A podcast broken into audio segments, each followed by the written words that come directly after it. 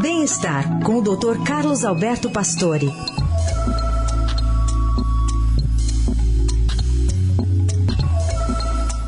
Mais uma dica de saúde nesta sexta-feira com o Dr. Pastore para falar aqui para a gente sobre essa questões, questões envolvendo a relação entre as interações sociais e a saúde, né, doutor Pastore? Bom dia.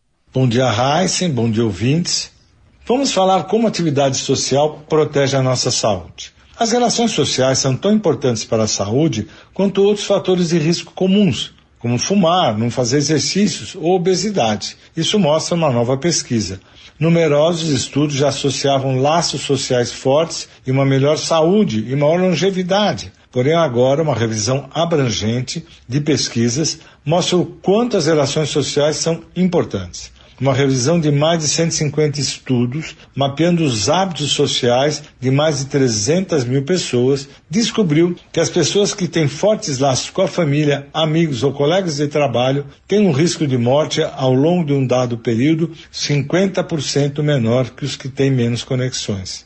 O efeito mais forte disso foi mostrado quando se usou medidas complexas de integração social nos estudos, enfocando os laços familiares, amizades, ligações do trabalho de uma pessoa. Nesses estudos, a taxa de sobrevivência de pessoas com relacionamentos fortes foi o dobro das que tinham laços fracos. Diversas teorias tentam explicar porque as ligações sociais são capazes de melhorar a saúde e diz que as pessoas com laços familiares e sociais fortes são mais ativas, buscam mais cuidados médicos, têm menos estresse, comem de forma mais saudável, fazem exercícios e dormem melhor. A pesquisa sugeriu que os check-ups e exames médicos deveriam incluir também medidas de bem-estar social e que os médicos poderiam recomendar ou até promover uma melhora nas relações sociais.